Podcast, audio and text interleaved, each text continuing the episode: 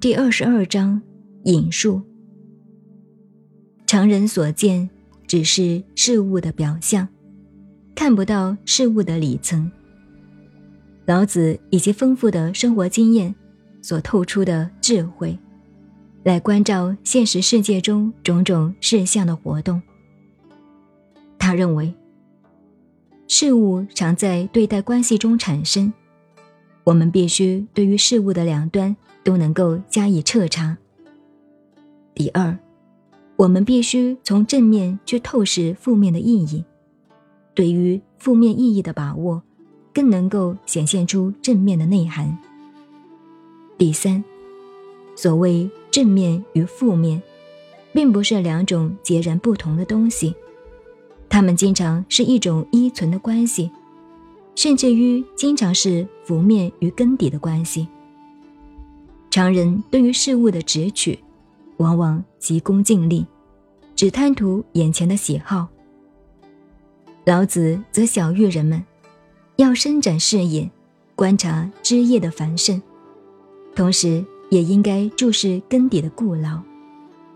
有结实的根，才能够长出丰盛的叶来。由于事物的这种依存关系，所以老子认为，在曲里面存在着权的道理，在网里面存在着直的道理，在洼里面存在着盈的道理，在壁里面存在着。新的道理，因而，在曲和全、网和直、挖和盈的两端中，把握了其中之底层的一面，自然可以得到显象的另一面。